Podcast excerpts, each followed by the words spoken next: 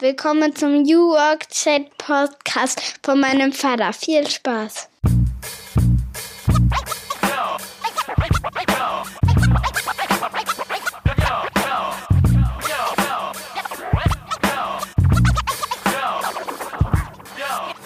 Moin und herzlich willkommen zum New Work Chat Podcast.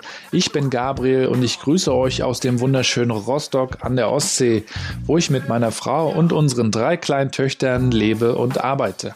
Apropos, um das Thema Arbeit soll es hier im Podcast natürlich gehen, verbunden mit der Frage, wie wollen wir eigentlich unser Leben auf diesem blauen Planeten gestalten? Dazu hole ich mir spannende Köpfe vor das Mikro und frage sie nach ihren größten Learnings und ihren persönlichen Challenges auf dem Weg zu dem, was sie heute tun.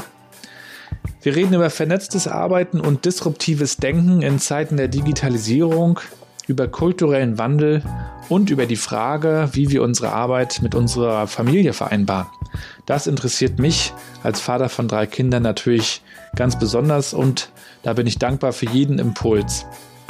Ich selber bin Digitalstratege, blogge seit mehr als zehn Jahren über mein Leben zwischen Daddy-Modus und Digital Life, bin außerdem Teil der 12 Minutes Me Crew und stehe hin und wieder als Rapper auf der Bühne. Ich wünsche euch ganz viel Spaß, lasst mich wissen, wie es euch gefällt. Feedback ist immer willkommen. Viele Grüße, viel Spaß und leinen los. Und wir springen in Episode Nummer 18 des New Work Chat mit niemand geringerem als Oliver Rösling, Initiator von 12 Minutes Me und außerdem Chief Disruption Officer von Absolute Reality. Den Olli kenne ich schon seit einigen Jahren. Er ist wie ich gebürtiger Rostocker und auch ihn hat es irgendwann nach Hamburg verschlagen. Ich bin irgendwann zurückgekehrt nach Rostock. Olli hat das noch vor sich. Er lebt schon eine ganze Weile in Hamburg und hat dort vor ein paar Jahren die größte Netzwerkreihe Deutschlands und vielleicht bald auch Europas mit aufgebaut. 12 Minutes Me, ein Format, das wir auch in Rostock aufgebaut haben. Es geht um Kurzvorträge. Wir stellen drei Speaker am Abend auf die Bühne und die haben jeweils zwölf Minuten, um ja, ihre Erfahrung zu teilen, ihr Wissen zu teilen und dann gibt es nochmal zwölf Minuten Fragerunde. Darüber reden wir natürlich. Wir reden aber auch über Ollis Weg in die Berufswelt, in die Arbeitswelt. Olli hat ein paar spannende Erfahrungen gemacht, auch im Ausland, von denen er berichtet. Und er berichtet auch von der Kultur, die es bei Absolute Reality gibt, dem Softwareladen, in dem er in Hamburg arbeitet am Jungfernstieg. Olli ist außerdem ein Podcaster mit Leib und Seele. Er ist Keynote-Speaker, er ist gefragter Gast in Talkrunden rund um das Thema Digitalisierung und Innovation. Er ist zweifacher Vater. Jetzt geht es erstmal rein in das Gespräch. Aufgenommen wurde es bereits im März, also genau in der Zeit, als Corona losging. Geplant war tatsächlich auch noch eine große 12 Minutes Me Konferenz. Die wurde dann digital umgesetzt, wie so viele Konferenzen, unter anderem ja auch die Republika, über die ich mit der Janine Koch in der letzten Folge gesprochen habe. Ich wünsche euch ganz viel Spaß und warne euch schon mal vor, denn meine Stimme klingt in dem folgenden Gespräch ein bisschen so, als ob ich vom Helikopter aus aufgenommen habe. Das ist nicht ganz der Fall, aber den Hauptredeanteil hat ja der Olli und um den geht es ja tatsächlich auch. Also bitte um Verständnis und wünsche euch viel Spaß.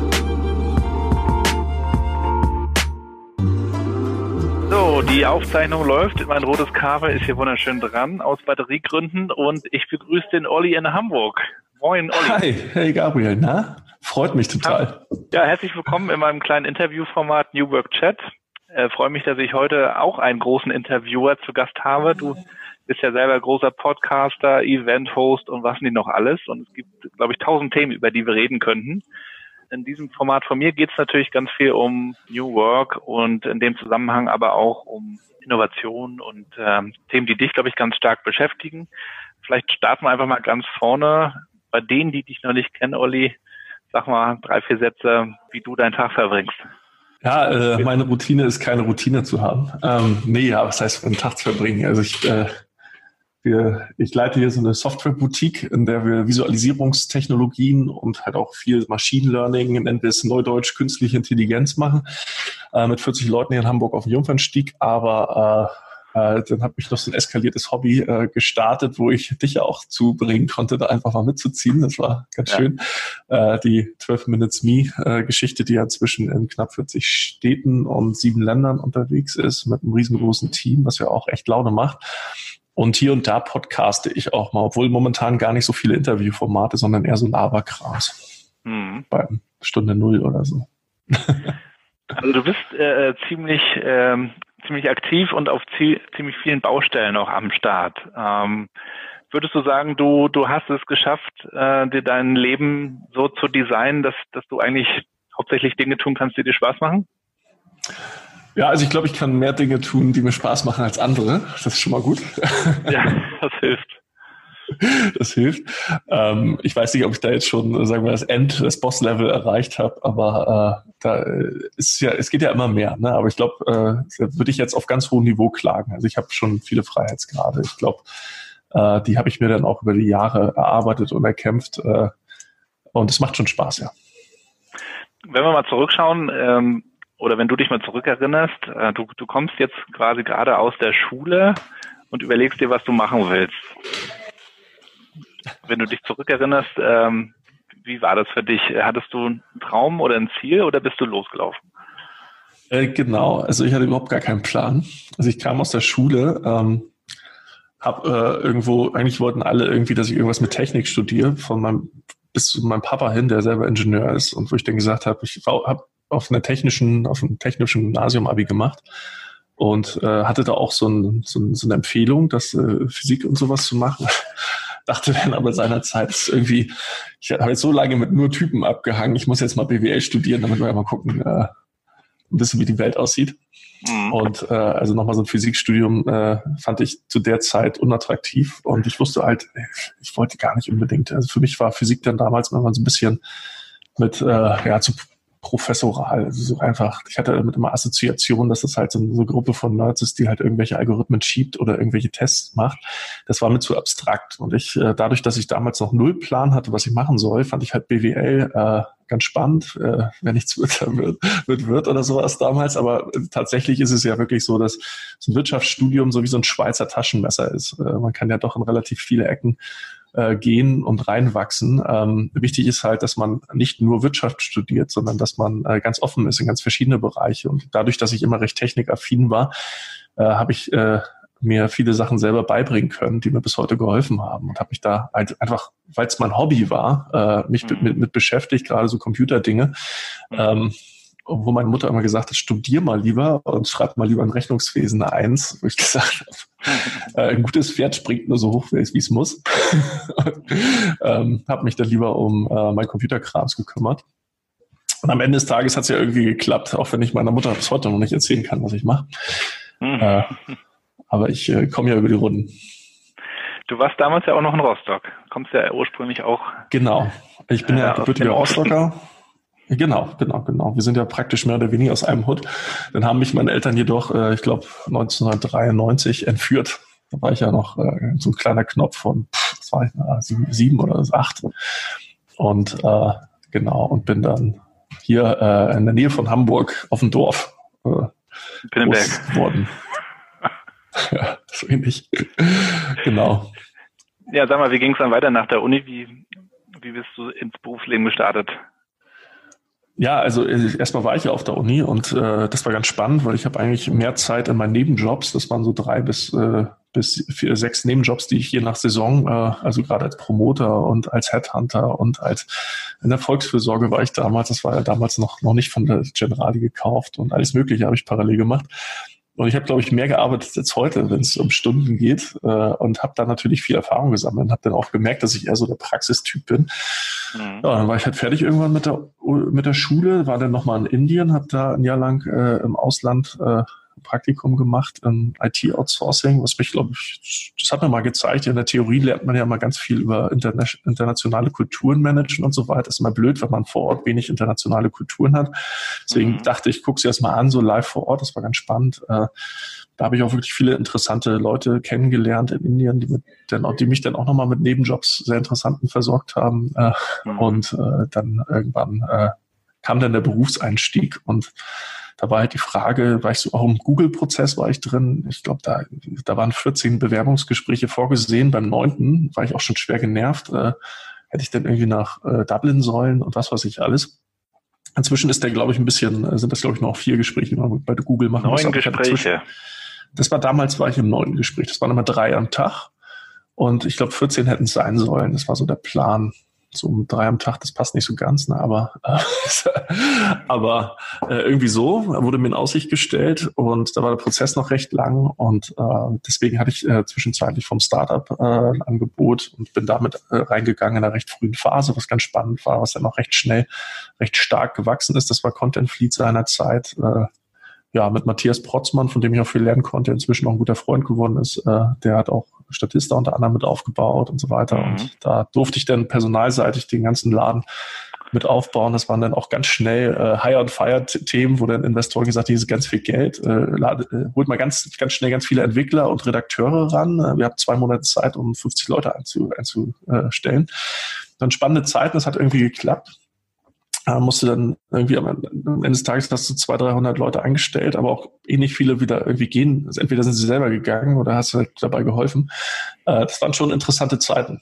Sag mal, würdest du, heute immer, würdest du heute immer noch zu Google gehen wollen? Google hat sich ja so ein bisschen auch in der Außenwahrnehmung verändert. Der Ruf hat möglicherweise auch ein bisschen gelitten. Also ich habe auch gelesen, dass die auch sogar im Bereich Rüstung mitentwickeln und arbeiten.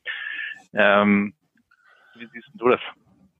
Ja, also, also wenn du mich äh, kriegen willst für irgendwas, dann äh, sind die Firmen bei mir, die Firmennamen und die Brands sind bei mir sekundär. Bei mir geht's eher um die Aufgabe, die ich dann innehabe. Und ähm, dann, äh, ja, darum ging es eigentlich. Ja, ich sehe es ähnlich. Also Google ist halt inzwischen halt ein Konzern. So, ne? Also mhm.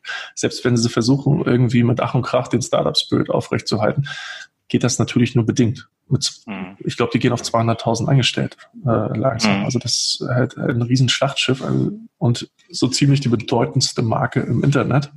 Mhm. Ähm, ja, äh, wie gesagt, äh, ich finde das alles spannend, was die machen und ich glaube, äh, die sind auch einer der wesentlichen Treiber und, und, bleiben einer der wesentlichen Treiber. Trotzdem, wenn du da im, im, im drin bist, dann bist du halt auch wiederum nur ein Rad äh, im Getriebe, was man, was inzwischen bei vielen antiquierten oder äh, älteren Betrieben äh, äh kritisiert. Muss irgendwann, äh, gerade wenn du die Organisation so groß aufbaust, äh, konvergiert das einfach dahin. Hm, das Problem hatte ich ja auch oft, dass ich ein Rad im Getriebe bin.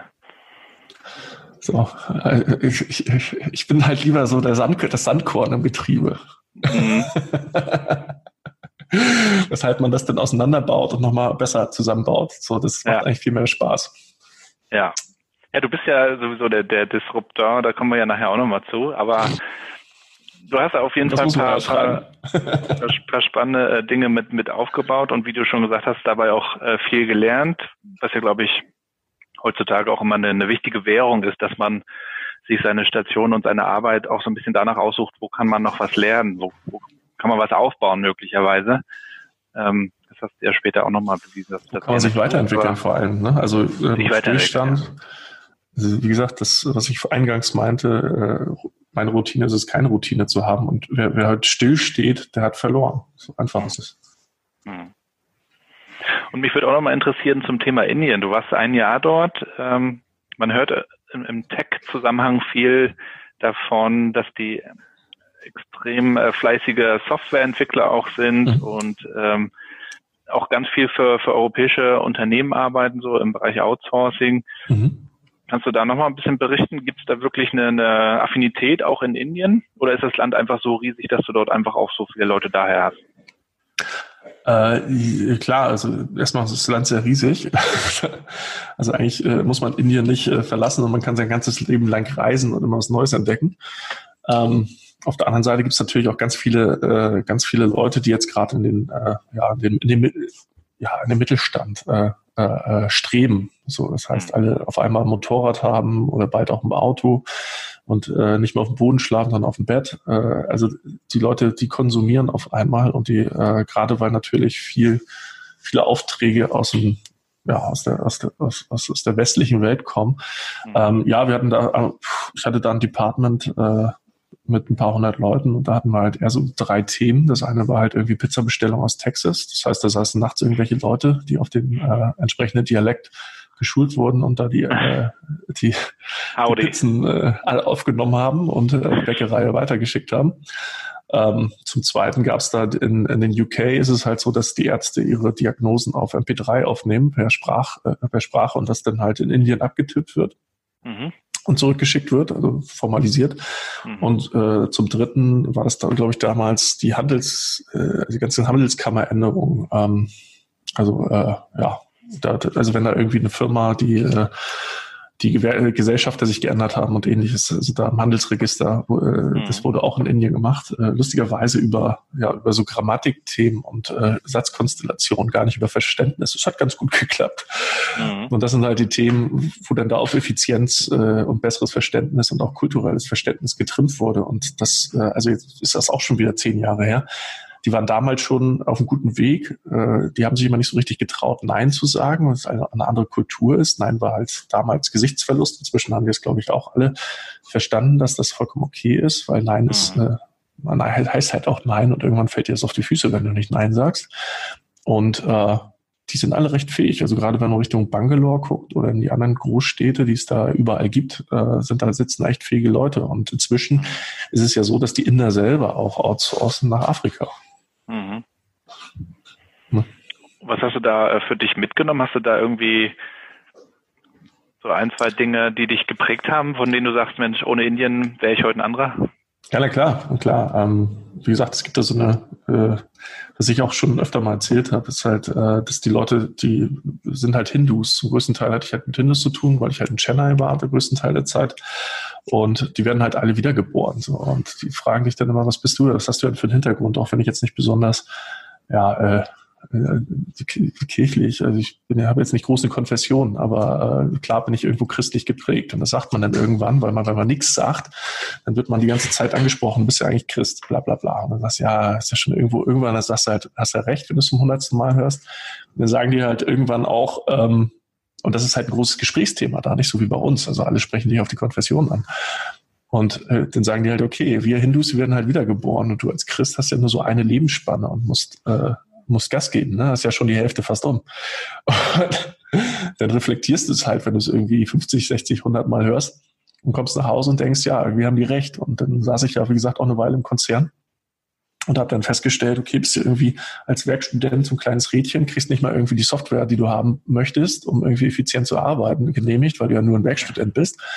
Ähm, und dann äh, denkt man halt, okay, will ich das so in der Form oder will ich einfach mal was anderes probieren? Damals habe ich mir so bis 35 gegeben, um mal zu sagen, okay, ich will mal gucken, wo ich eigentlich hin will. Also das war so meine Orientierungszeit. Ja, die Frage stellen sich ja unheimlich viele junge Leute vor allen Dingen auch, weil, weil die Möglichkeiten unendlich sind heutzutage. Ich weiß noch, als ich 1998, auch echt schon wieder eine ganze Weile her, äh, mit der Schule fertig war, ich hatte überhaupt gar keine Ahnung, was ich machen soll. Also ähnlich wie du. Ich weiß nicht, ob das eine Generationsfrage ist. Auch meine Nein, Eltern konnten. ja, das nebenbei. Daraus ist ja äh, immerhin ein schönes Hobby geworden. Äh, aber auch meine Eltern konnten mir da eigentlich nicht wirklich irgendwas raten, weil ja, also damals waren die Möglichkeiten bestimmt noch nicht so krass wie heute. Heute kannst du ja echt ohne Probleme alles alles anstellen in jedem Land der Welt irgendwo hingehen. Aber heute ist es irgendwie dadurch auch schwer, glaube ich, für, für die junge Leute. Und ähm, ja, das ist immer leicht gesagt, mach, was dir Spaß macht, tu, tu, was, was dir gefällt. Ähm, das muss man aber auch erstmal herausfinden. Ne? Ja, klar. Wenn es danach ginge, wäre ich heute Finanzbeamter, wenn meine Mutter gehört hätte. Oder Maschinenbauer, wenn ich meinen Vater gehört hätte. Ist ja auch alles spannend. Äh, da gibt es auch äh, Leute, die das ganz, ganz toll machen, aber da wäre ich bestimmt nicht der Richtige gewesen. Also vor allen Dingen für Finanzbeamter nicht so. Aber es ist halt einfach so. Ich meine, das, äh, man sagt ja auch immer, Hälfte ist, äh, ist Gene und die andere Hälfte ist, äh, wie man sozialisiert ist. Also wenn ich jetzt in meine Familie gucke, dann passt das nicht so ganz. Mein Bruder ist jetzt gerade Richter geworden. Also der ist halt, hat halt genau diese Sicherheit, äh, ah. Beamtenlaufbahn eingeschlagen und ist eigentlich nicht so tech-affin. Also da sind wir wirklich komplett unterschiedlich, auch wenn wir uns sonst super verstehen. Aber es ist jetzt nicht so, dass das von zu Hause geprägt wurde. Es ist einfach, äh, mhm. keine Ahnung. Ich wurde, glaube ich, auch viel durch meinen Freundeskreis geprägt und dadurch äh, kam dann die Affinität raus. Ja, wir reden ja heute auch immer so viel über Mindset und ähm, Leute mitnehmen ist auch mal ganz schlimm. Wir müssen die Leute mitnehmen, als, als ob man es ihnen von oben nach unten irgendwie erklären muss oder die Richtung vorgeben muss. Ähm, ich finde ich auch einen ganz spannenden Punkt, dass man irgendwie eine Prägung hat und auf der anderen Seite auch ähm, natürlich die Entscheidung trifft, womit beschäftige ich mich jetzt. Also bei mir ist es ähnlich. Mein Bruder, der ist Buchhalter äh, in Berlin und der ist bestimmt auch offen für ganz vieles. Das will ich ihm gar nicht absprechen, aber ich bin dann auch eher so der Typ, der Dinge gerne ausprobiert, äh, ob das jetzt im Beruf ist oder halt als Hobby, wie auch immer. Ähm, das ist vielleicht auch eine Typfrage. Auf der anderen Seite ist es auch eine Frage so der Einstellung. Ne? Ähm, glaubst du denn überhaupt, dass man das Mindset, wie man immer so schön sagt, auch im, im Kontext von, von digitale Transformation in Unternehmen wird das oft besprochen, dass man das überhaupt ändern kann bei anderen? Ich glaube, das ist am Ende des Tages eine Typenfrage. Also es, es, gibt ja nicht dieses, das Mindset. Es gibt ganz viele Mindsets äh, und ja. äh, die lassen sich auch nur ganz schwer normieren, weil die einfach die Herausforderung der, der ominösen Digitalisierung ja ganz, ganz unterschiedlich ausfallen, je nach Branche, je nach ja, nach Level, in dem ich jetzt schon bin. Also wie weit bin ich denn überhaupt? Und äh, viele sitzen das Thema halt aus. Also gerade äh, erlebe ich immer wieder, dass halt Leute höheren Alters einmal sagen, okay, äh, nach mir die Sinnflut, sollen sich andere drum kümmern. Äh, solange ich hier bin, funktioniert das alles noch. Und dann machen mhm. wir das so wie früher immer schon. und mhm. dann gibt es so ein paar, die, die das einfach zulassen, dass da so ein, so ein paar junge Wilde reinkommen und die dann sagen, ja, ich habe keine Ahnung, was die machen, aber es ist ja irgendwie ganz nett mit denen und äh, hier und da lernt man ja auch was. Und ich lasse die einfach mal machen und guck, was passiert. Und mhm. meistens fahren die damit eigentlich auch ganz gut. Ne? Ähm, das zeichnet ja auch einen guten Geschäftsführer oder einen guten Chef aus, indem er halt letztendlich äh, äh, keine Substitute, sondern komplementäre Leute einstellt, die halt Skills mitbringen, die er selber nicht hat. Er sagt, mhm. die Leute sind in dem und den, den Themen wesentlich besser als ich und ergänzen einfach das. Ne? Also meine Businesskompetenz oder mein, mein Kundenstamm, den ich mir über Jahre aufgebaut habe, den habe ich halt inne, aber die müssen wir auch beglücken mit neuen Themen. So, und mhm. das kann ich halt selber nicht. Dafür brauche ich halt die jungen Wilden, die mir halt helfen, das, das zu machen. Hm. Es gibt auch alte Wilde. So, gibt zwar ein paar weniger meistens. Ja, es ist nicht aber es gibt halt, Frage des Alters, ne? Nee, nee, klar. Junge Wilde ist halt, ist halt so, ein, so, ein, so ein Terminus, den man gern benutzt. Aber es gibt ja auch viele, die einfach, äh, sagen wir mal, 50 plus sind, einmal sagen, ich habe hier nochmal Bock, das Ruder rumzureißen. Ne? Die will man will ich jetzt gar nicht ausklammern. Aber oftmals ist halt so, du bist halt über Jahre in so einem Korsett gefangen, hast es halt gelernt, wie Prozesse funktionieren. Deswegen ist es wesentlich schwieriger, umso länger du in Prozessen gefangen bist, aus diesen auszubrechen. Ja, das, das glaube ich auch. Ich glaube, es ist auch am Ende eine Frage von Neugier. Ist so meine Erfahrung. Ich nehme da immer gerne meine Mutter als Beispiel, die schon seit vielen Jahren bei Instagram ist und dafür belächelt wurde in ihrem äh, Kollegenkreis oder auch im Freundes- und Familienkreis. Äh, was, was suchst du da bei Instagram? Äh, was willst du da bei den ganzen jungen Hüpfern und den bunten Bildern? Aber sie hat natürlich ihren Mehrwert erkannt. Sie kann äh, mir und meinen beiden Geschwistern folgen ne? und anderen Themen, die sie interessiert und ist dadurch hat einen mega Wissensvorsprung und weiß immer als erstes, was abgeht. So, ne? Ja, muss ein bisschen aufpassen, was ein Post ist. War auch bei Facebook auch lange so, dass dann irgendwann die ganzen Eltern da reinkamen und die Kids dann gesagt haben, nee, wir machen jetzt Instagram und Snapchat, weil da seid ihr nicht. Ja. Äh, gucken wir mal. also meine sind ja nicht, noch nicht. Wurde ja vor wenigen Tagen auch erst von unserer neuen Volontärin äh, angesprochen mit, äh, du bist doch die Facebook-Zielgruppe, oder? Das äh, sitzt ja mittlerweile schon. Tiefschlag. Weil sich das alles verändert hat. Aber erzähl doch mal bitte, äh, bitte weiter, Olli, wie, wie bist du zu Absolut angekommen? Äh, ja, das war tatsächlich ein ganz entspanntes Gespräch irgendwo äh, auf einer Netzwerkveranstaltung, wo wir dann irgendwann über Robotik und KI vertieft haben, ähm, vor sieben Jahren. Und da habe ich den Rudi kennengelernt und haben es halt gut verstanden und haben gesagt, komm, wir machen jetzt hier nochmal grüne Wiese und machen mal irgendwie ein paar Sachen ganz neu und spannend. Und äh, ja, dann ging das halt, haben wir halt die äh, Themen äh, in den Fokus äh, gesetzt, wo die Leute, die bei uns beschäftigt sind und teilweise schon wirklich äh, sind sicherlich ein bisschen betagter hier und der eine oder andere sind aber die Leute, die damals zum Beispiel 3D mit erfunden haben. Ja, also die ersten mhm. äh, Shader und was was ich alles gebaut haben oder die ersten äh, Game Engines und so weiter oder ersten 3D-Themen für die NASA und Disney haben wir in den 90ern hier gemacht. Ähm, das, äh, das, die Leute sitzen hier halt und die haben halt nochmal ganz anderen Zugang, ganz anderes Verständnis zur Technologie und da ist das halt mhm. ganz spannend, weil äh, die haben den, den Einblick, die sind halt nicht nur in der Anwenderperspektive, sondern halt die sind, wie funktioniert, also die können halt unter die Mutterhaube gucken.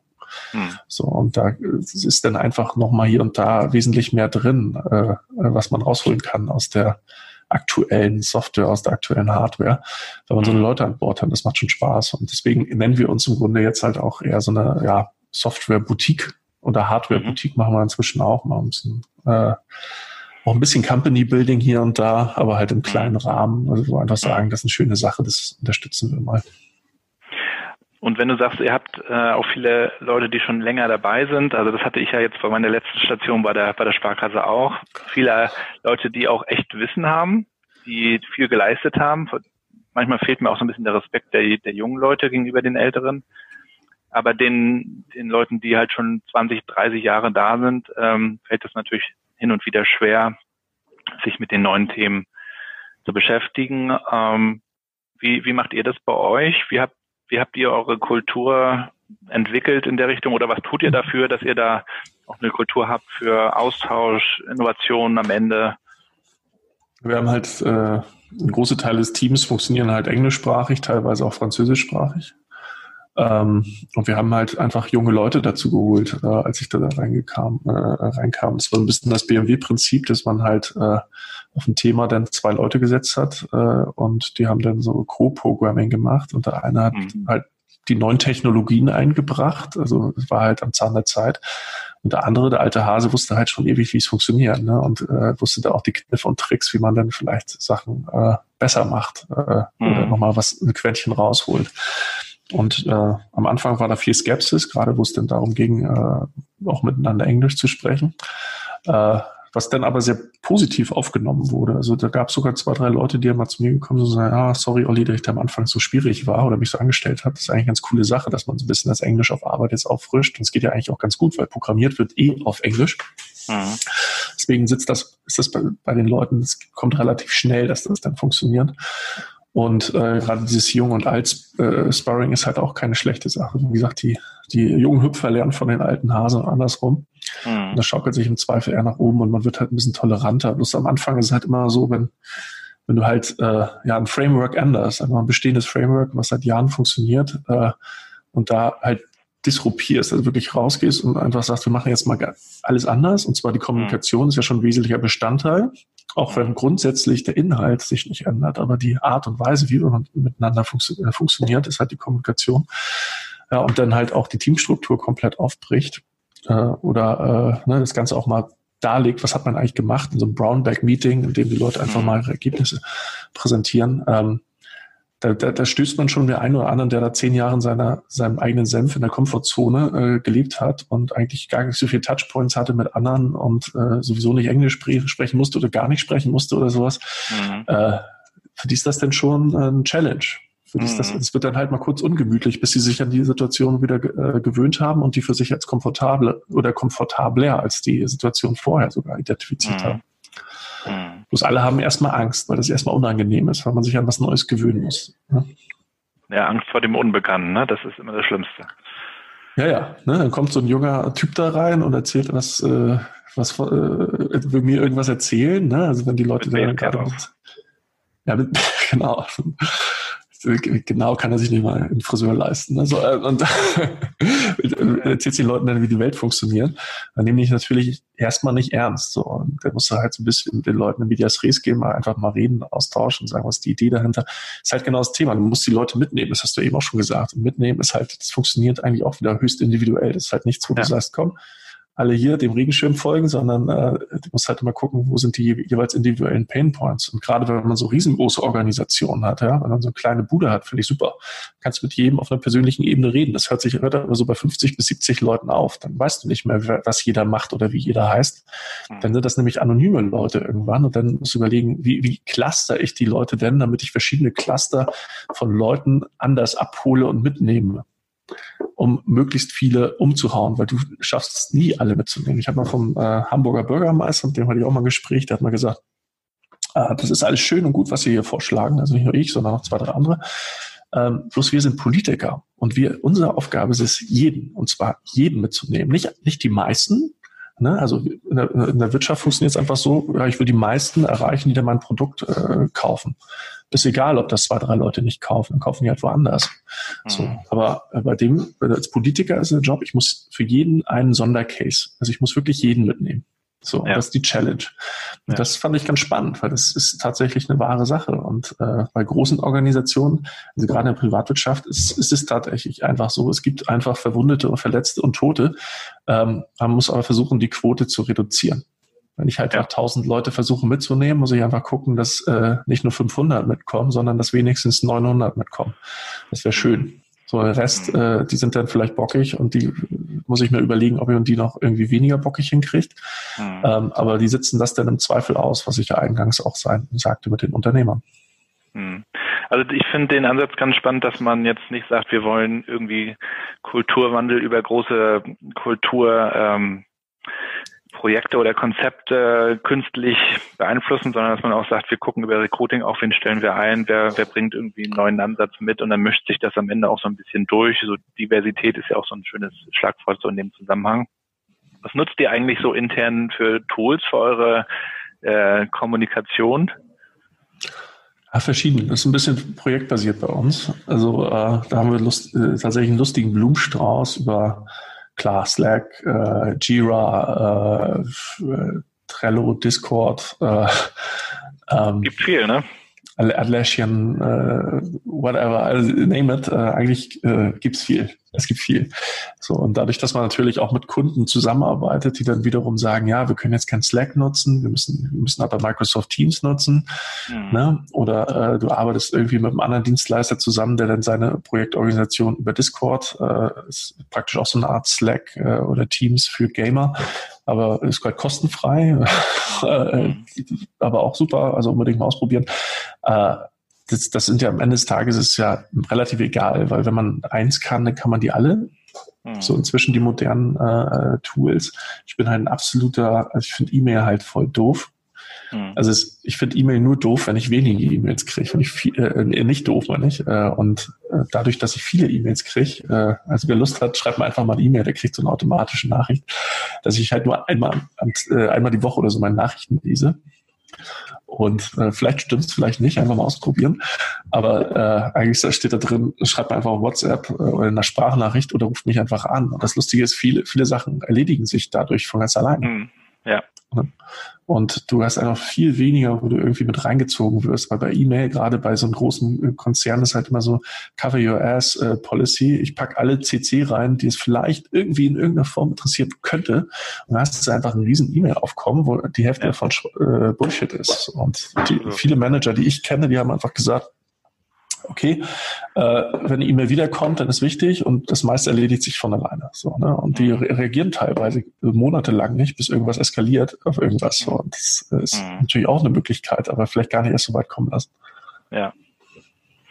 Ja, den, das, das äh, kenne ich genauso. Ähm, das haben wir auch natürlich äh, bei der OSPA, wo ich vorher war, äh, so ein bisschen versucht, über unser Social Intranet so ein bisschen abzufangen und zu sagen, schreibt doch auch in Communities, guckt, welcher Kontext ist das, wen betrifft das, macht es auch irgendwie transparent. Das ist, glaube ich, ja auch ganz wichtig, dass man irgendwie die Kultur so ein bisschen öffnet, ähm, also dieses Gemeinsamkeitsgefühl irgendwie versucht herzustellen.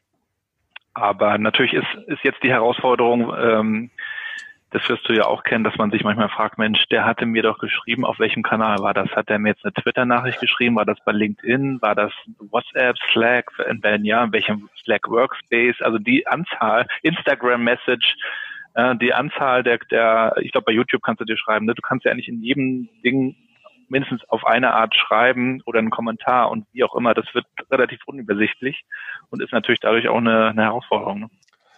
Es gibt ja diverse Sammeltools. Äh, ich überlege gerade, wie die heißen. Äh, ich glaube, es gab sogar was Deutsches, Fritz oder sowas. Franz, Franz, Franz gibt es. Und, Hatte ich auch mal.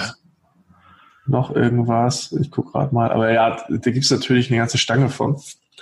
Ähm, mehr schlecht als recht, also weil die einfach, muss ich halt dauernd neu einwählen und so weiter, weil die natürlich. Ja, ja. Äh, Klar. Das, oder? Ah, wie heißt das? Gleich weiß ich es, aber egal. Ähm, ich glaube, da muss ich ich glaube, die Leute müssen einfach auch lernen, wie man andere erreicht. So, und wenn es wichtig ist, dann erreichst du die auch. Wenn du jemanden erreichen willst, dann erreichst du ihn heutzutage. So, ja. egal wie. Und, äh, und da muss man sich, muss man einfach bloß äh, kreative Mittel und Wege führen, finden. Mhm. So, und was ich halt auch noch ganz spannend finde, gerade wenn du halt eine große Organisation hast, wie eine Sparkasse oder ähnliches, äh, das Thema Kultur wird immer wichtiger. Ja. Und das äh, hat ist, glaube ich, durch Rework, egal äh, wie sehr die in der Kritik stehen oder standen jetzt zuletzt, aber da war es halt so, dass der höchste im Staat, ähm, der war der Chief Cultural Officer. Ja. Und er ist heute immer noch so. Und äh, ist, äh, klar, äh, WeWork hat da nochmal ein anderes Thema, aber im Großen und Ganzen lässt sich das halt auf ganz viele Bereiche äh, äh, spiegeln. So und Kultur, gerade in diesen großen Transformationsprozessen dieser äh, großen Kulturen, ist das halt äh, ganz wichtig, äh, der großen Organisationen auf Kultur zu achten, weil da dann lassen sich erst Leute in verschiedene Themen clustern oder individuell abholen. Weil wenn du versuchst, alle abzuholen, ist schwierig. Du musst halt die Kultur prägen und die Kultur verstehen. Und da brauchst du jemanden, der da, der dafür prädestiniert ist. Der Fisch stinkt vom Kopf. Ja, schön. Ja, oder? Ja, naja, oft ist es ja so, dass die Führungskräfte sagen, wir müssen mal und dann wird das irgendwie delegiert, kümmert euch mal darum, macht mal irgendwie oder stellt doch mal einen Feelgood-Manager ein, das ist jetzt auch in Rostock angekommen. Six sucht, Six sucht gerade einen Feelgood-Manager und Centogene suchen jetzt Feelgood-Manager in der Hoffnung wahrscheinlich, ja, dass man kulturell da jetzt und Employer Branding mäßig ganz viel machen kann. Aber ich, ich viel gut ist, ich finde das Naming richtig äh, daneben leider. Also viel gut, äh, das gerade Leute, die unglücklich sind, wenn du denen halt einen Feel Good Manager an den Hals hängst, dann sind die gleich richtig genervt, weil das äh, teilweise verstehen die Leute ihren Job dann nicht so richtig und vers versuchen die Leute dann wieder zum Lachen zu bringen oder was macht dich denn glücklich oder kaufen den halt Blumen. Das also man, man darf das äh, Thema Kultur halt nicht ins Lächerliche ziehen. Das ist ganz, ganz wichtig bei der Nummer. Ne? Also das Thema Kultur hat halt ganz viel mit Motivation zu tun, mit äh, ja, mit äh, was ist eigentlich mein Antrieb? Warum mache ich das hier eigentlich? Warum gehe ich eigentlich jeden Tag zur Arbeit und bin hier äh, im Hamsterrad drin? Bla bla bla. Hm. Und äh, das, das muss man halt beleuchten, das Thema. Und so, sobald man das halt viel Good Manager nennt, äh, hat das halt eine gewisse Parodie schon wieder. Äh, Bespaßung, oder? Ist ein bisschen Bespaßung. Ja, dieses fühl dich gut. So, es bringt mir ja nichts, wenn ich mich gut fühle, aber sobald ich auf Arbeit bin, mich schlecht fühle. das, ist das, äh, ja, ja, Verstinken vom Schwanz oder so. Ich glaube auch, also das Beste, was du ja machen kannst, ist, du stellst erstmal einen guten Koch ein, wie Jimdo das gemacht hat, dann hast du schon mal ein bisschen viel gut. Und wenn du dann noch die Leute fragst, was sie, was sie vielleicht eigentlich machen wollen oder wohin sie sich entwickeln wollen und ihnen auch ein bisschen Verantwortung überträgst, dann kannst du, glaube ich, auch eine Menge tun. Aber äh, natürlich wird das Problem nicht gelöst, wenn du einfach nur eine, ja, eine Person klar. einsetzt, die, die irgendwie nette Veranstaltungen organisiert. Das kann möglicherweise auch einen Teil dazu beitragen, aber wird das nicht das Problem. Ja, ich glaube einfach, viele Leute sind Aufgaben äh, gefangen, die sie nicht mögen. So und äh, das zu ändern ist halt auch schwierig, weil die selber gar nicht wissen, was sie besser, was sie besser fänden, wenn du sie fragst. So und deswegen ja. muss man eigentlich so ein Gespür für entwickeln, weil ich glaube tatsächlich in Zukunft werden immer mehr mehr Individualisten, also wirklich Experten, äh, in ihren Bereichen gebraucht. Auf der anderen Seite immer mehr Generalisten, und zwar gute Generalisten, die sich schnell und in einer gewissen Tiefe in, in breite Bereiche einarbeiten können, keine Angst haben vor, vor kaltem Wasser oder Eisplatte. Aber alles daneben, dazwischen, so, so, so ein Halbdinger, das wird halt keine, keine große Zukunft haben. Mhm. Das sind halt Jobs, die halt dann im Zweifel abgebaut werden. Deswegen Mhm. Klar, viel Good Manager hilft was, aber nur, wenn wirklich analysiert wird, wer bist du eigentlich, was kannst du eigentlich, wo sind deine Potenziale und wo musst du hin? Mhm. Und das muss halt ein bisschen tiefer gehen als nur, hey, hey, komm, Schulterklopf, mach mal weiter. Also Koch hat heute Gulasch gemacht. Ja, ja, das glaube ich auch.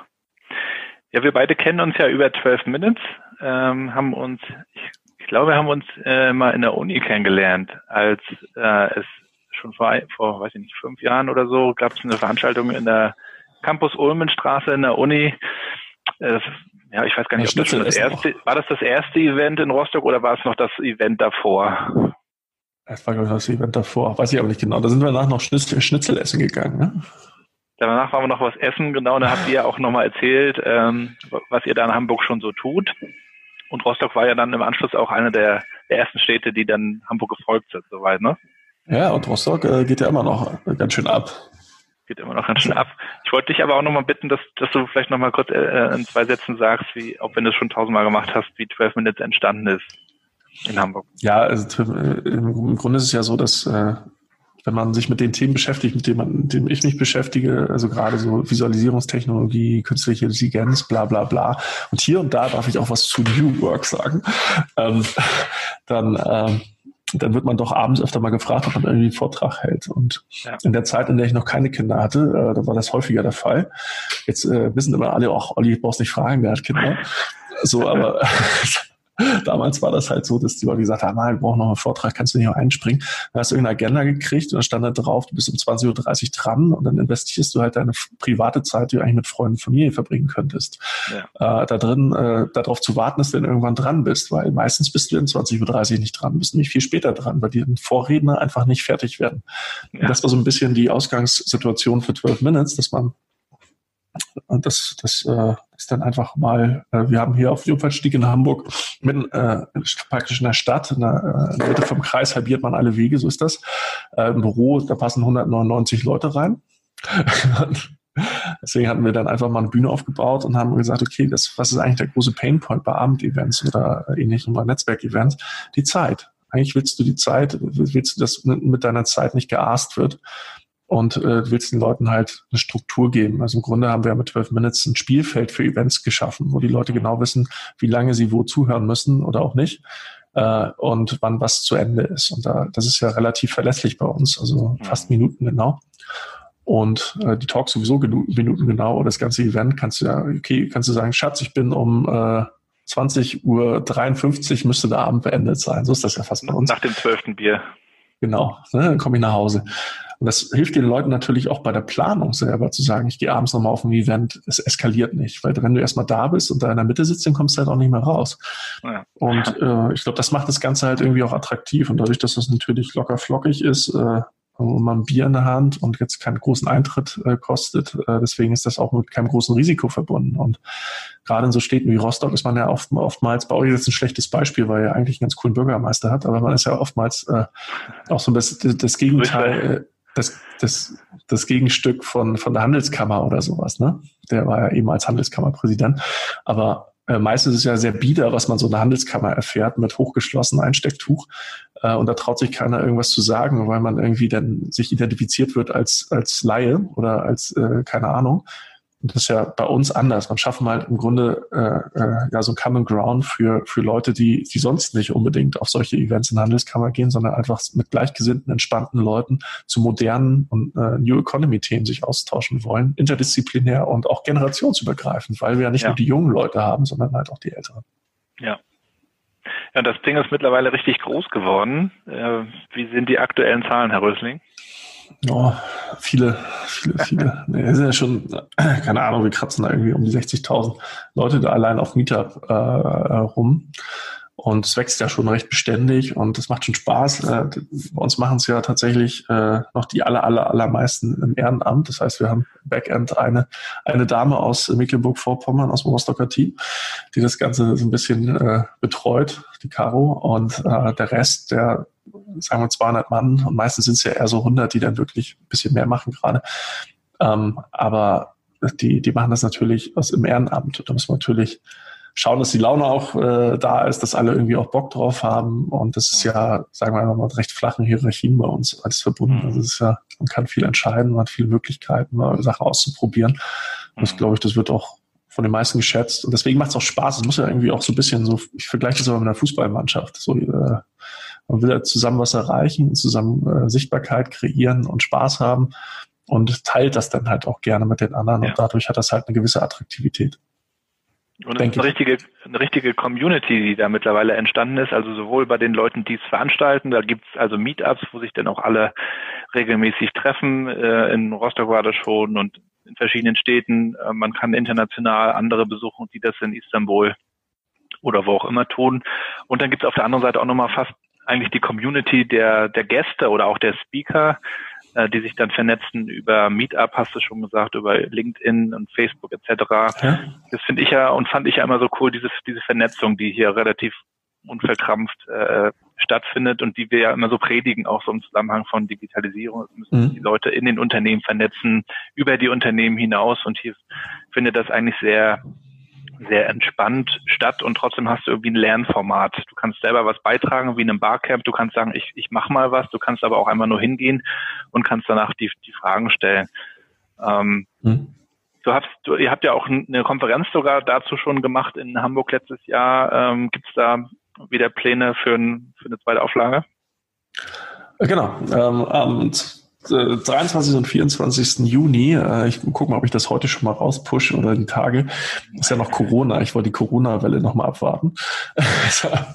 Aber ähm, ähm, äh, genau, da geht's wieder an den Start. Äh, letztes Jahr waren wir mit 750 Gästen unterwegs im ersten Format, 80 Speaker und davon nochmal 20 Panels, also 100 Content Pieces auf sechs Bühnen und alles ein bisschen unser Meetup-Format was natürlich sehr viel war, was auch schön war, was auch gut geklappt hat. Äh, man staunt immer, wenn man sagt, hier, Otto Vorstand, geh doch mal auf die Bühne 3, um 13.54 Uhr fängt dein Talk an. Das dann auch noch ja. klappt, ist halt super. Aber wir werden diesem Mal ein bisschen weniger Speaker machen, weil die Leute halt gesagt haben, die haben sich auf einem hohen Niveau beschwert und gesagt, ich wollte so viel angucken, ich konnte das alles gar nicht sehen, ihr habt so viel Krams gehabt. Äh, dieses Jahr werden wir, denke ich mal, um die 50, 60 Speaker haben und dann halt mit Workshops äh, den Leuten halt noch ein bisschen die Möglichkeit geben, tiefer einzutauchen in Themen. Mhm. So, und äh, ja, dann wird es natürlich wieder eine Party geben. Das Ganze dauert äh, zwölf Stunden. Das Ganze, äh, Ganze heißt ja 12 Hours Us, ne? Ja. die Eskalationsstufe von 12 Minutes Me. Und ja, dann werden wir vielleicht noch dieses Jahr noch zwei, drei andere Themen an den Start bringen. Insofern lasst euch überraschen. Und ja. Wir werden es verfolgen und natürlich auch Zuschauer vom New York Chat, wer es noch nicht kennt, ähm, checkt das auf jeden Fall mal aus auf der Webseite. Und da seht ihr auch, ob das in eurer Stadt stattfindet und wenn dann, wenn es dort äh, das noch nicht gibt, dann können wir das bestimmt auch ja. ins Leben rufen, ne, Olli? Das Thema Podcast äh, treiben wir halt auch voran. So, wer die letzte Konferenz noch ein bisschen verfolgen will, der findet auf 12cast, also 12ca.st, ein bisschen äh, die Mitschnitte von der letzten Konferenz. Äh, darüber hinaus machen wir aber jetzt auch immer mehr das, forcieren wir auch das Thema Podcast, immer mehr, dass wir so ein bisschen so Tatortformat haben.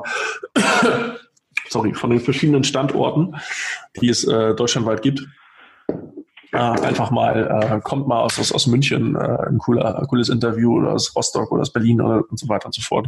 Mhm. So, und das halt reihum und dadurch äh, nenne ich das halt ein bisschen das Tatort-Format. Und dann gibt es natürlich verschiedene andere Sachen, die aus unserer Community kommen, die ganz spannend sind. Mhm. Aber alle so ein bisschen das Thema Gesellschaft, Digitalisierung, Technologie äh, anschneiden und äh, das mhm. ist ja auch das, was wir letztendlich nahebringen wollen. Ja, apropos Podcast, da bist du natürlich auch sehr aktiv. Bright New Future, ähm, Stunde ja, Null. Ich aber schon seit zwei Jahren nicht mehr oder so. aber du hast, hast da viel Erfahrung und hörst mhm. mit Sicherheit ja auch ganz viel. Wir überlegen auch gerade, ob wir einen Podcast starten äh, von Mandarin Medien, wo ich ja jetzt seit Anfang des Jahres bin. Äh, was würdest du uns empfehlen? Was sind so drei, vier Dinge, äh, auf die man achten sollte oder die man so beherzigen sollte, wenn man einen neuen Podcast startet? Auf jeden Fall sollte das äh, zum, zum, zum Thema passen. Mandarin, äh, da solltet ihr auf jeden Fall eine große Obstschale mit Mandarin vor euch stehen haben, falls ihr ein Video dazu oder ein paar Fotos macht. das würde es auf jeden Fall passen. Äh, ja, ist natürlich immer so eine Frage. Es gibt natürlich ganz viele, ganz spannende Themen. Äh, gerade als Agentur beschäftigt sich man sich ja mit mehr oder weniger allem. Und, äh, allem. Ähm, Frage ist ja auch immer, äh, ja, äh, Interview-Podcast, kennst du selber, die Leute auch immer ranholen und ins Zeit abstimmen, ist auch nicht ohne. Also das, ja. ist ja nicht so mal getan. Äh, bei uns war das auch mega kompliziert. Äh, wir haben über Wochen versucht, einen Termin zu finden, aber nein, ging ja einigermaßen fluffig, aber manchmal ist es halt wirklich auch äh, echt äh, anstrengend, weil einer dann spontan nicht kann. Da muss man irgendwie gucken. Und da muss die Infrastruktur noch klappen. Wir haben eben äh, zehn Minuten lang versucht, unsere Mikros an den Start zu kriegen. Mhm. Ja, also man, man unterschätzt ja auch den Aufwand dahinter. Und da muss man auch ja. mal gucken, dass man da vernünftige Aufnahmen, also damit das nicht in den Ohren wehtut und so weiter. Also äh, äh das sind halt alle, äh, sieht immer alles leicht aus, äh, gerade wenn man Konsument ist. Aber es macht ja auch Spaß, muss man ja ganz ehrlich sagen. Ja. Aber äh, es ist ja schon noch ein bisschen was dahinter, auch Erfahrungswerte, so welche Mikros sind gut äh, und so weiter und so fort. Also, hast du noch einen heißen Tipp, Olli? Es gibt ja Tausende und, und es werden immer mehr. Man muss ja irgendwie rausstechen aus der Masse. Äh, Podcast. Es, ja ist am Ende des Tages wieder Community. Ich glaube, äh, es gibt einfach zehn Podcasts, die du übereinander legen kannst, die inhaltlich und qualitativ sehr, sehr ähnlich gut sind. Mhm. Bloß die einen haben halt, äh, haben halt geschafft, eine gewisse Attention zu kriegen, vielleicht auch auf, aufgrund der Tatsache, wer dahinter steckt, weil da einfach äh, historisch ein gewisses Netzwerk hintersteht. Ähm, und oder von einem gewissen Netzwerk gepusht wird und andere Leute, die halt einfach selber nicht besonders gut vernetzt sind, aber inhaltlich stark, die kriegen halt kaum Sichtbarkeit. Insofern. Ja, spannend. Ne? Gerade das Thema New Work jetzt ist, ist natürlich auch ein spannendes. Da, da stützen sich natürlich auch ganz viele drauf. So. Mhm. Und da hat Michael Trautmann mit seinem uh, On the Way to New Work Die, der hat natürlich äh, ewig lange Erfahrung als Agenturchef, äh, wie man da äh, ein bisschen Gehör kriegt. Wenn da halt äh, einer jetzt, ein Student jetzt neu startet und sagt, ich will einen Podcast zu dem Thema machen, dann wird es schwieriger. Da muss auf jeden Fall ein bisschen Arbeit reinstecken. Und natürlich Kontinuität, also sehr fleißig. Ich glaube, die haben jetzt, ich auch gerade gesehen, die haben jetzt auch die haben es jetzt drei Jahre, glaube ich, gemacht, jeden Montag oder so. Muss man natürlich auch die Zeit haben, muss man ein Netzwerk haben. Die sind ja bei, bei den OMR-Leuten mit drin. Ja, genau. Ist nicht zu unterschätzen, ne? Ja, also du, du nimmst ja nicht immer montags auf, du äh, nimmst ja so ein bisschen auf Halde auf und dann haust du die Dinge halt raus. Ja. Deswegen, wenn du den jetzt ausstrahlst, ist das Coronavirus vielleicht ja schon wieder weg. Ja, das hoffen wir mal. Olli, zum Schluss habe ich noch mal drei, vier Sätze, die du bitte vervollständigst. Ganz spontan, einfach rausschießen, okay? Ready? Rostock ist für mich meine Heimatstadt. Hamburg. Da fahre ich immer gerne hin. Hamburg ist auch meine Heimatstadt, aber ist halt ein anderes Verhältnis. Ist halt eher professioneller hier. Das andere ist, äh, Rostock ist so die emotionale Heimatstadt und äh, hier ist eher so die, ja, hier, hier lebe ich halt. Ne? Mhm. hier bin ich auch gerne, aber. Mhm. Ich träume davon, dass. Oh Gott. Ah, dass äh, alle viel glücklicher sind in ihrer Arbeit, weil dann Arbeiten per se mehr Spaß macht für alle. Seit, seit ich Familienvater bin, habe ich weniger Zeit zum Arbeiten. Aber ich bin auch äh, ein sehr glücklicher Papa. So. Sehr schön. Äh, Arbeit und Familie bekomme ich unter einen Hut, indem ich nicht arbeite. Am Wochenende. nee, das geht. Äh, ich, ich bringe ja tatsächlich äh, in einem Satz immer, ne? ich bringe die Kinder morgens zum Kindergarten und hole sie abends, nee, bringe sie abends dann auch wieder ins Bett. Also das sind immer so meine Jobs. Das versuche ich, wenn ich nicht gerade reisen muss, was nicht so häufig ist. Also klare Prioritäten, ne? Ja, Kids, äh, also finde ich staune immer, dass Leute dann irgendwie acht, äh, vier Tage die Woche weg sein können und am Wochenende am besten noch mit den Buddies nochmal losziehen. Ich denke, ja. so siehst du deine Kinder noch. so. Schwierig. Ja. Den kann man es auch Gut. sein lassen, vielleicht. ich sehe es genauso.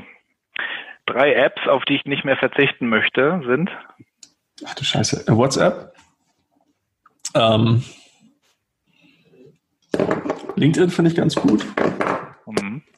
Meistens sind das ja immer so Apps, die man gar nicht. Ah ja, Pocket.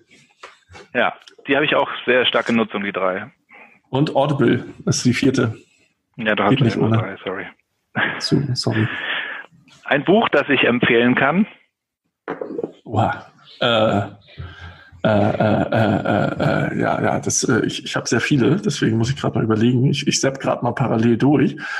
Ähm, ich habe mir neulich äh, Becoming äh, von vorne bis hinten angehört.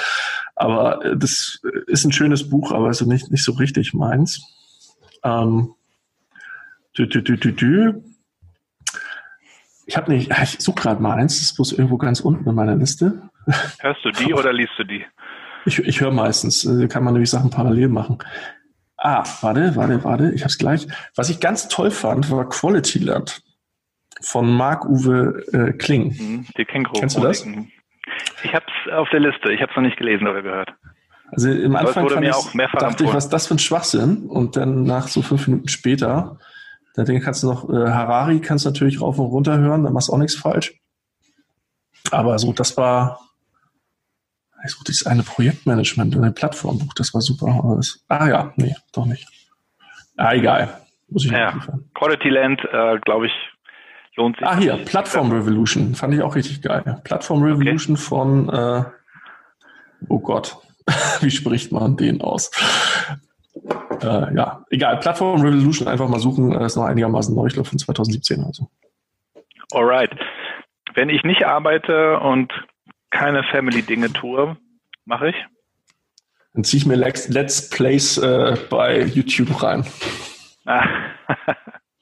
und mache mal manchmal Sport. Ja. Dein, dein Lieblingsplatz auf der Welt ist? Ach du Scheiße. Ja, äh, mein, mein Fernsehsessel. so, und die, die letzte äh, Frage. Personal Branding Gott. wird immer wichtiger, weil? Ich glaube, wenn man das wirklich so aktiv betreibt und wirklich jeden Morgen überlegt, was kann ich denn heute mal machen, damit Leute mich besser finden, ich glaube, dann wird das eh scheiße. Darf man das so sagen, ja? Ne? Ja. Ähm, also ich glaube, ist gar nicht so unwichtig, das Thema, dass man irgendwie als, als Name irgendwie so irgendwo für steht. Mhm. Aber ich glaube, wenn das wirklich das Ziel ist, also wenn das Selbstzweck wird, dann wird es halt doof. So, also so musst du schon überlegen, welche Themen du spielst und warum. Also vor allem das Warum ist wichtig. Aber die Leute folgen, glaube ich, immer weniger gerne Unternehmen, sondern mehr den, den Köpfen oder den Repräsentanten, den Leuten, die dort arbeiten, ob das jetzt eine Führungskraft, ein CEO ist oder ob das jetzt jemand ist, der einfach sympathisch ist, der muss auch nicht perfekt sein.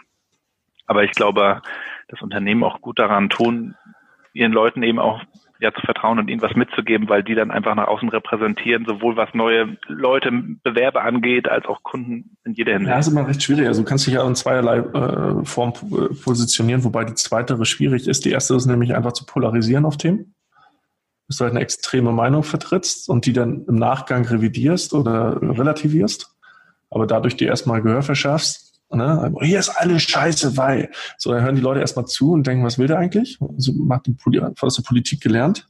Mhm. Ähm, oder du schaffst es tatsächlich durch Themen und Diplomatie äh, Gehör zu finden, was aber wesentlich schwieriger ist, sich da durchzusetzen. Mhm. Aber sagen wir substanzieller. Ja. Wie machst du es denn? Du bist ja auch extrem viel unterwegs, du hältst Vorträge, du bist äh, genau, Xing Insider, Podcaster, LinkedIn. Ich, bin, äh, ich, ich polarisiere sehr gerne. Ich sage immer erstmal, ihr seid alle doof und dann hören alle zu. Und dann sage ich, nee, ja, war nur ein Scherz. Und dann hören sie trotzdem weiter zu. Nee, äh, nee ähm, ich, ich versuche es tatsächlich mit dieser Diplomatie. Leute zu überzeugen, dass Sachen besser sind, aber dafür müssen die auch gewillt sein, zuzuhören. Ja. Apropos, Olli, wo kann man dir folgen? Wo sollte man dir folgen? Ah, ja, ich bin auf Instagram. Ich habe sogar so, Twitter, aber ich, du was das ist so dein, dein, dein Favorite-Kanal? Wo, wo, also du hast natürlich tausend äh, Dependancen, aber ist LinkedIn gerade so das Ding? LinkedIn benutze ich tatsächlich momentan, liebe Zinger, die 30 Meter Luftlinie wegsitzen. Momentan benutze ich LinkedIn ein bisschen lieber, aber vielleicht ändert sich das ja bald wieder, wenn ihr das so richtig schön macht bei Zing. Ähm, und äh, aber bei beiden äh, findet ihr mich. Ähm, und ja, Instagram. Instagram. Ich bin auch bei Facebook und so. Ich bin da überall. Also wer mich äh, sucht, der findet mich auch. Na dann werden wir das natürlich nochmal in den Shownotes raushauen, wo du zu erreichen bist. Ansonsten auf der nächsten 12 Minutes Me Veranstaltung. Die Termine können wir nicht alle einblenden. Ja, in Hamburg haben wir immer so viele. Also hier sind ja irgendwie manchmal vier bis acht Stück im Monat. Und das ja, also kann ich ja schon, schon längst nicht mehr bei jeder sein. Da muss ich mich ja zu Hause bei meiner Frau drum bewerben, dass ich da auch äh, abends hin darf. Danke, Olli. Letzte Worte von dir? Oh Gott, ist schon so weit, die letzten Worte. Ich muss noch ein Statement äh, abgeben. also vielleicht sagst du auch ja. nochmal, was, wie, wie du New Work vielleicht verstehst. Es, wird, es gibt auch viel Bullshit-Bingo da draußen. Wir müssen alle dies, das äh, vielleicht mal so runtergebrochen. Wie Guck verstehst du? habe ich doch gerade gesagt, 30 Meter weiter, die haben gerade den ganzen Konzern so benannt. So, genau. Ähm, äh, ich, ich, ich bin immer ein Freund davon, äh, das halt mit Fundament äh, zu füllen, das Thema. Also New Work ist halt, kann halt auch ganz, wird auch ganz oft ganz weich ausgelegt. Ne? Also wie ja. wir es eben schon mit einem Feel Good Manager hatten. Äh, ja, es gibt einfach permanent immer New Work. Es gibt einfach immer neue Herangehensweisen, neue Methoden zu arbeiten. Äh, man muss da halt irgendwie am Ball bleiben, muss interessiert sein, einfach auch abwägen, macht das Sinn für mich? Macht das Sinn für irgendjemand anderen? Einfach, äh, wie sieht man sich reflektieren? Das ist halt einmal ganz wichtig. Und ähm, nicht einfach per se sagen, dass äh, bloß weil man gehört hat, das ist so und so besser, weil äh, viele versuchen da ihren Krams auch rein zu propagieren und das einfach, äh, ich habe gehört im Podcast, das und das ist jetzt besser, deswegen machen wir das jetzt auch so, nee, sondern erstmal selber zu testen und Dinge, Herangehensweisen abzuwägen. Mhm. Und sonst ist das alles eine sinnvolle, hat alles eine Daseinsberechtigung, aber New Work gab schon immer, weil es auch immer eine Old Work gab. So, eigentlich ist mal alte und neue Welt. So. Und äh, hm. ich will auch gar mal gar keinen vom Kopf stoßen, der, die sagen, ich habe arbeite seit 30 Jahren erfolgreich so. Und, ja, okay, dann brauchst du halt auch keine New Work. Ja. so, und ne, man kann in allen Welten glücklich sein. Das war ein schönes ja, Schlusswort. Das ist ein sehr schönes Schlusswort. Und äh, ich freue mich auf jeden Fall, wenn wir uns dann bald auch mal wiedersehen auf dem Käffchen oder ein Kaltgetränk in Hamburg oder wenn du magst, natürlich auch in Rostock jederzeit. Ich wünsche dir erstmal auch viel Erfolg weiterhin bei all deinen Projekten. Du hast, hast ja einige.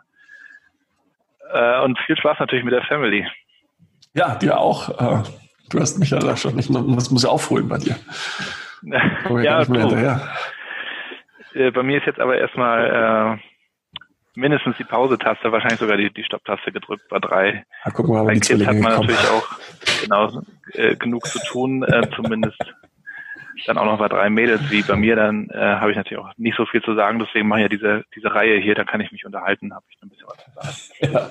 Olli, vielen Dank, viele Grüße nach Hamburg und äh, bis bald, ne? Ja, bis bald. Danke. Tschüss. Tschüss. Und das war's auch schon wieder. Ich hoffe, ihr konntet einige spannende Impulse aus dem Gespräch mitnehmen. Lasst mich gerne wissen, wie es euch gefallen hat. Schreibt mir einen Kommentar auf meinem Blog gabrielrad.com oder geht direkt auf newworkchat.de. Ansonsten natürlich auch gerne über Twitter, LinkedIn, Xing, Insta, wo ihr mögt. freue mich natürlich auch sehr, wenn ihr den Podcast bewertet bei Apple Podcasts zum Beispiel, wenn ihr eine Rezension schreibt. Wäre natürlich cool, wenn noch mehr Leute davon hören. Ich sehe allerdings auch tatsächlich schon in den Statistiken, dass ihr den Audio-Podcast gerne hört.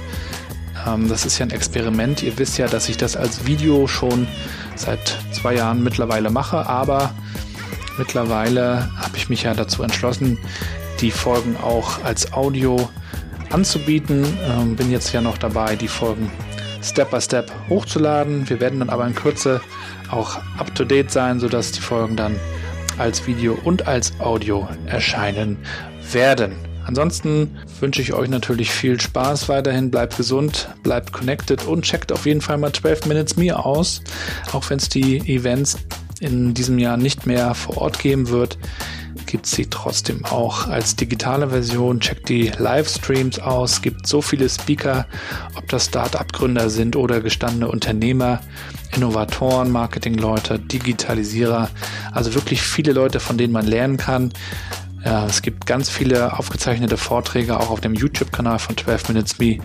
Und ja, generell gibt es das bestimmt auch in eurer Stadt, nicht nur in Rostock oder in Hamburg, sondern mittlerweile ja auch in Schwerin, wo Mandarin Medien sitzt, meine Agentur, bei der ich seit Anfang des Jahres bin, oder natürlich in der Hauptstadt und auch im Ausland in Istanbul, Kapstadt, Amsterdam und mittlerweile auch den USA. Don't waste your time, wie man so schön sagt bei 12 Minutes Me. Ciao.